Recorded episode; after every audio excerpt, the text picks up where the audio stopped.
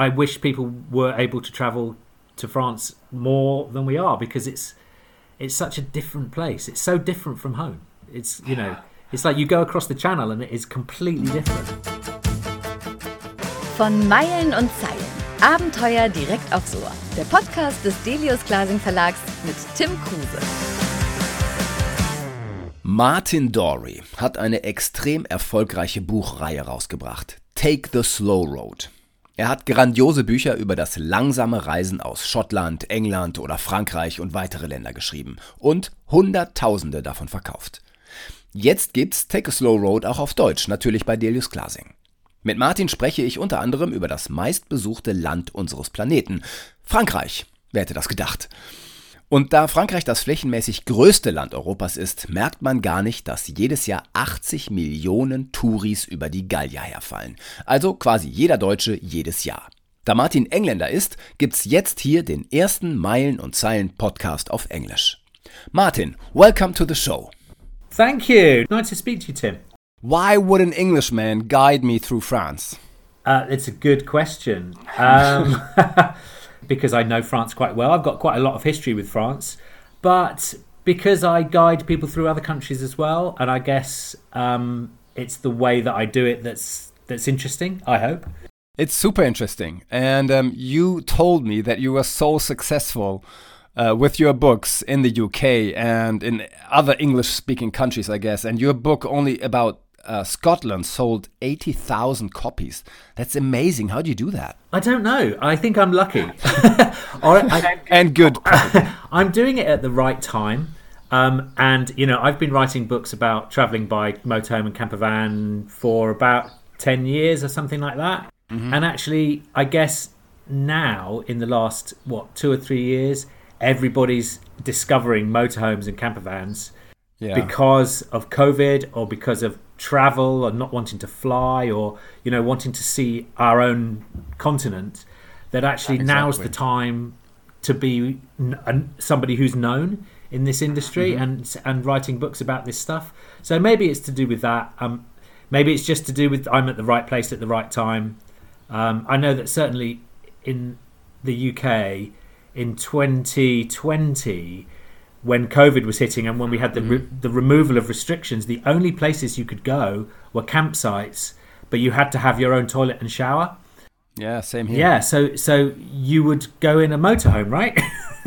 yeah. yeah. So and that's so it was the only way that anybody could travel, you know, and and people are discovering the UK. Um, I actually wrote the book about France in 2020, and uh, we saw no English people at all in France but plenty of French people, Germans, Dutch, you know, Belgians traveling around, yeah, being yeah. safe, you know, in their motorhome.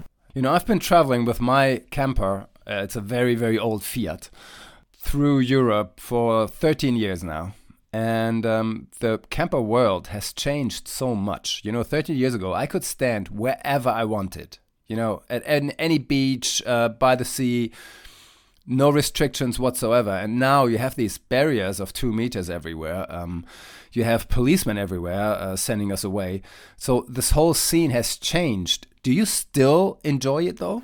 Yeah, I do enjoy it. You'll notice from reading the books that I don't write about places where you can do that um, mm-hmm. because it's it things have changed. You're absolutely right, um, and it's a real shame because it's like there's too many of us enjoying something, so we've got to. En- therefore, we've got to enjoy it responsibly.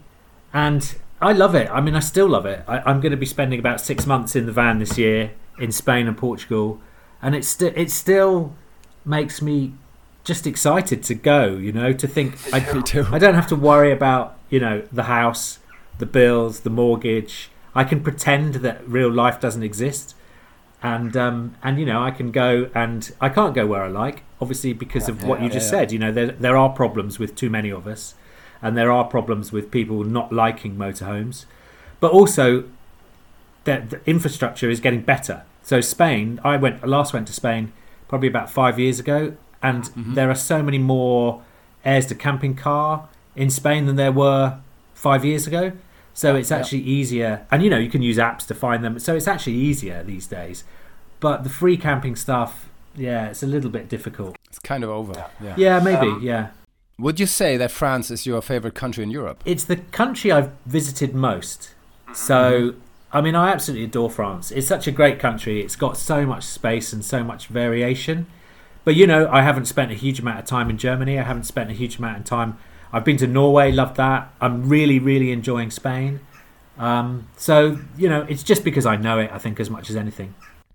There's so many jokes between the Brits and the French, you know, they kind of, it's like a love hate relationship. There's a, like a joke uh, saying, What's best between England and France? And the answer is the channel. um, how do you get along with them? You know, you must speak French. I do speak French. If you travel the country, you have to speak French because many people, especially in the countryside, the older ones, they don't speak English. Yeah, well, I mean, um, yeah, I, I do speak French. I've worked in France a lot. Um, and I've I've spent a lot of time in France. My my parents sent me to Paris when I was like ten to go and stay with a family, and al- wow. although I hated it, I learned a lot of French very quickly. Um, so yeah, I mean, I I like the French. I think they're funny, you know, and they're charming, and they have you know they're very Northern European.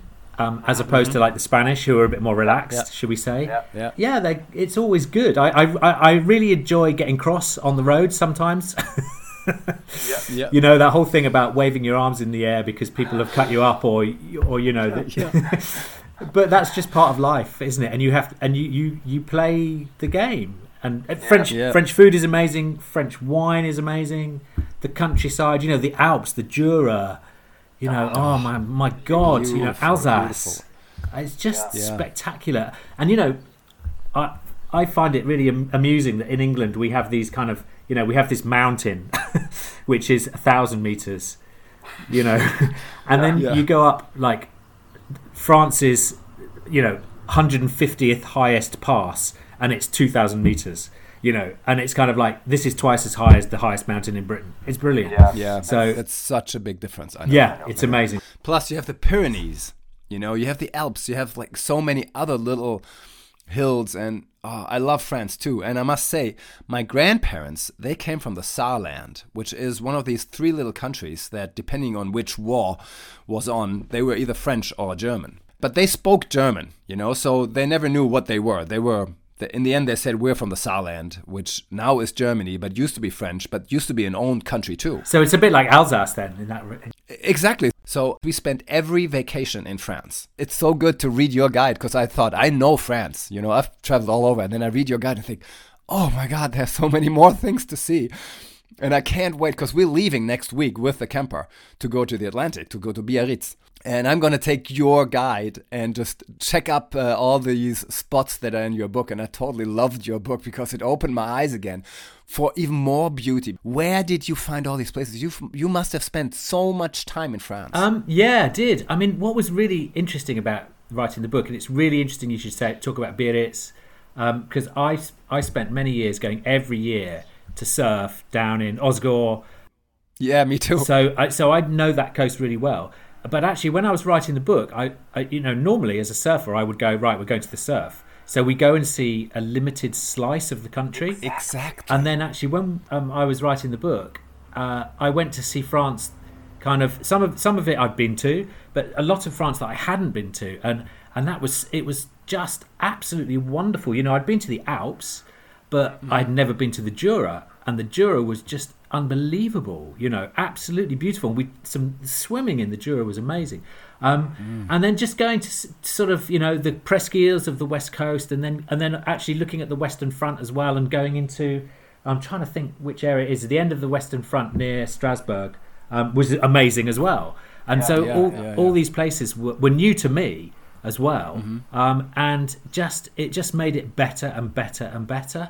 You know because I love the West Coast and the Atlantic Coast, but it is just basically one great big beach from Bordeaux down to True. down to Biarritz. I'm gonna stand up paddle the Loire in uh, August. Oh, wow, okay, that'd be great. Yeah, with a French friend, and uh, this is gonna open a totally new chapter to me because I haven't been on the Loire at all, and I haven't been around there. So this country it never ends. Yeah, so you- you're gonna you're gonna sorry to you're gonna have Yeah. such Yeah, a yeah. great time on the Loire. The the, the it's like the you come around a bend and there's a castle, like a massive I know. castle. I know. and Every other band is a You've got to get out and have a look at them. There's some really great campsites actually. There's one I think it's at Schomburg where there's a really great campsite right on the river. Um, it's in it's in the book, so check it out. But yeah, the, I, Yeah, yeah, yeah. I, I saw I saw a couple of pictures and I thought, wow, yeah, this is it. I can't believe this book is is crossing my job right now. Right. Uh, before I go on this trip, I think, wow, perfect. How did the English perceive your book? Like, do you get feedback? How does that work in England when you publish a book like Yeah, sure. I mean, the feedback that I get is from social media, I suppose, but also, you know, from reviews, and the reviews have been really nice. The French book, because we've, I mean, England, you know, is a special place at the moment. It's struggling, and um, know. you know, we we are all feeling really, I don't know. I ha- I hate what's happening to my country at the moment, um, and and we don't we aren't travelling. And so actually, the Take the Slow Road France hasn't sold as well as it could, even though it is starting to this year. But the but the Take the Slow Road England and Wales and Scotland and Ireland are doing really really well. You know, they're they're really successful. So um, so people are really nice about them. You know, people are discovering parts of their own country. Like you, you know, you said you've you visited France a lot, but you find other things, and I think that's what people like about it is that, that it's it takes them to a place that they've not seen before, and you can enjoy it for for different reasons. And I, you know, I wish people were able to travel to France more than we are because it's it's such a different place. It's so different from home. It's you know, it's like you go across the channel and it is completely mm. different. Yeah, isn't that weird? Just this little strip of water. Yeah, yeah, yeah. And it's com- and, and it is a, you know you have to have a joy for travel to enjoy it. And sometimes at the moment, unfortunately, in England with Brexit, you know Yeah. we've Yeah. we've lost that, and it's a it's a it's a real shame.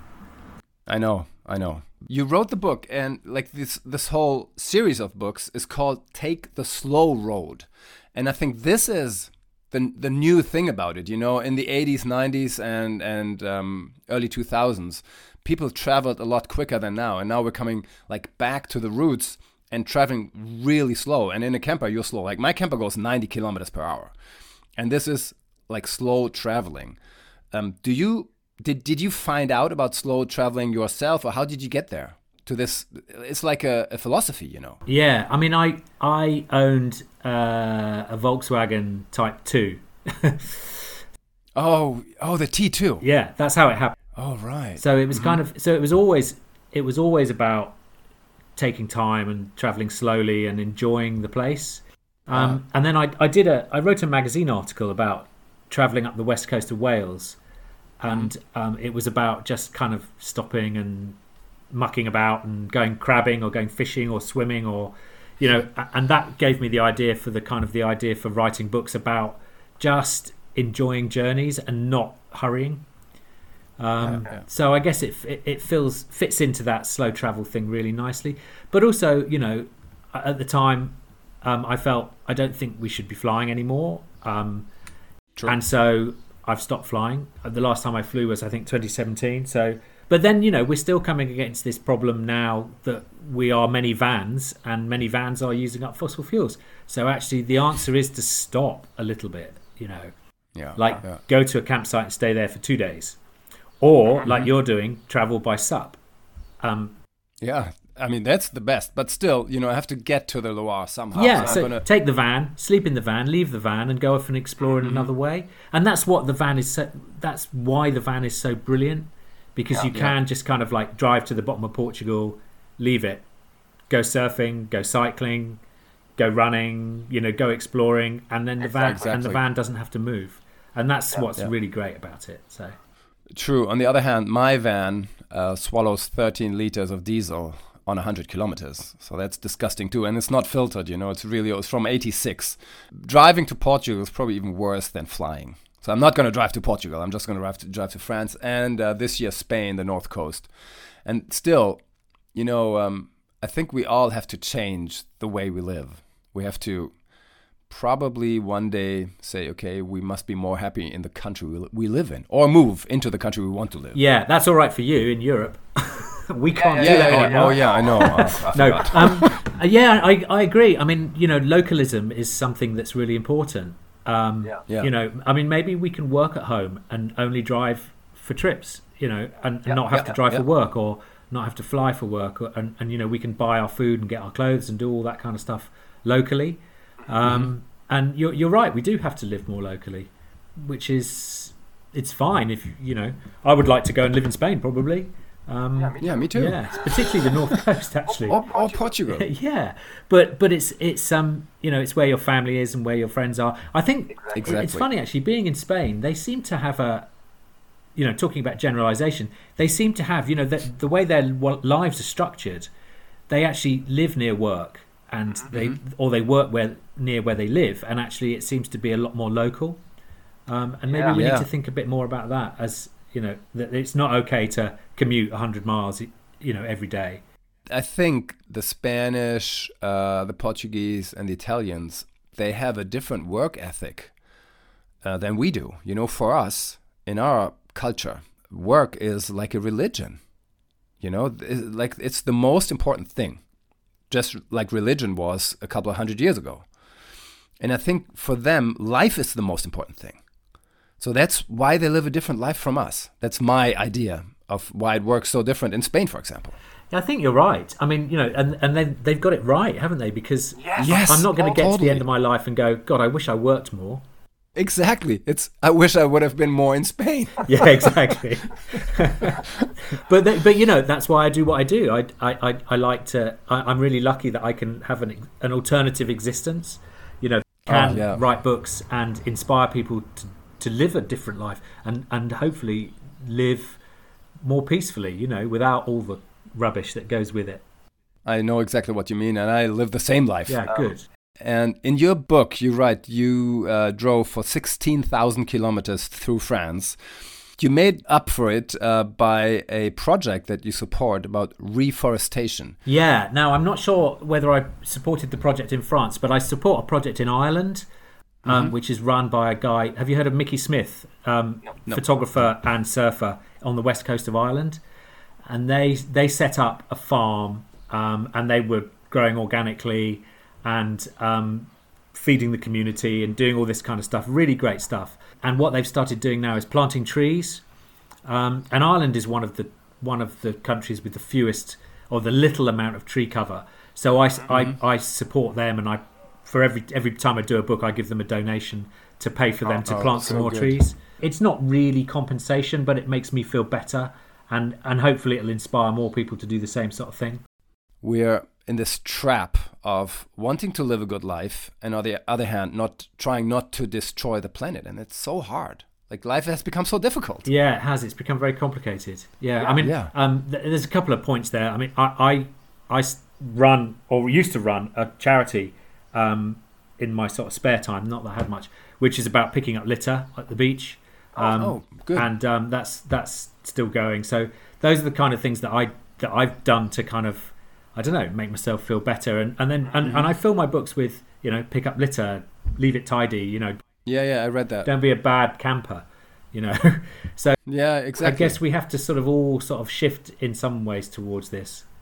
I think there's a shift coming in society now. Yeah, definitely. I mean, I went to a primary school to talk about plastic rubbish mm-hmm. this week, and the kids who are like six or seven, they had all the answers, and so, and they were amazing. You know, and they're the ones that are clearing up. So actually, Yeah, yeah. I was really inspired by that. I felt really kind of emotional about it because they were doing everything you know, and they mm-hmm. were talking about microplastics and talking about litter on the beach and, and how turtles like eating jellyfish, but they look like balloon or balloons look like Yeah, jellyfish. yeah, yeah. All this kind of stuff that they've taken on board and they've, you know, it's amazing. So Yeah, and this generation has to clean up our shit. yeah, yeah, That's you're right. the thing. You're right. Yeah, and they and they and hopefully they, you know, hopefully we'll give them the tools to be able to do it because it might be a bit late for us, or we lead by example and we do it ourselves, Yeah. and we change yeah, really yeah. quickly. Yeah, the world is changing, and I'm so happy I read your book um, because it's so full of joy. Uh, it's as, as far as possible. It's very British with some British humor in German, which sometimes doesn't work. But um, and I loved reading your book, and I can't wait for your next book about Spain. I'm loving writing Spain. I'm off to northern Spain o- and the Picos on Sunday, actually. I'm really, really looking forward to it. It's so great. Such a great country to travel in by van. And it seems to be getting better, actually. I travelled Yeah. there a lot in 2012, so 10 years ago, in a Type 2 with my kids when they were tiny. And it was quite difficult because there weren't places to stay. And, you know, we didn't have a loo, you know, or a shower in the van because it was a tiny van. Have you been to um, San Vicente de la Barquera, which is at Playa de Merón? Um, you know, I've paddled the whole coast. Oh, have you? Okay. Yeah, stand up paddled the whole coast from the French border in Hendaye all the way uh, to the um, Spanish Cup. Really? The uh, Camino del Norte, but I did it on the water. No way. That's amazing. it was it was quite tiring too. Because that, that coast must be really quite difficult to paddle because, it, Oh, super difficult. yeah. Huge waves, bad winds. Um, sometimes you just couldn't get ashore because you, the waves would have killed you. So you have to keep on paddling, although you're exhausted, to the next harbor. And the next harbor is like three or four hours away. And oh god, it was very tough, but it was a great experience and a good Yeah, book. oh, well done. That's brilliant. I mean, it's bad enough driving the coast because it's so difficult. Never mind paddling it. Probably paddling is easier because you just go straight. Yeah, exactly. You don't have to go down these tiny little roads through all the eucalyptus Exactly. forest. It's, uh, Yeah. And you just go straight, and when you have a big bay, you just cut across. right. Okay. Yeah. Yeah. Martin, see you in Spain. Thank you very much for your great book. Can't wait for the next book. Thanks a lot. Okay. Thanks. Nice to talk to you. Das war von Meilen und Zeilen. Alle zwei Wochen neu, immer freitags. Wenn's euch gefallen hat, abonniert uns, liked uns, empfehlt uns. Oder schreibt uns an podcast.delius-glasing.de. Nur bei uns gibt's echte Abenteuer direkt ins Ohr.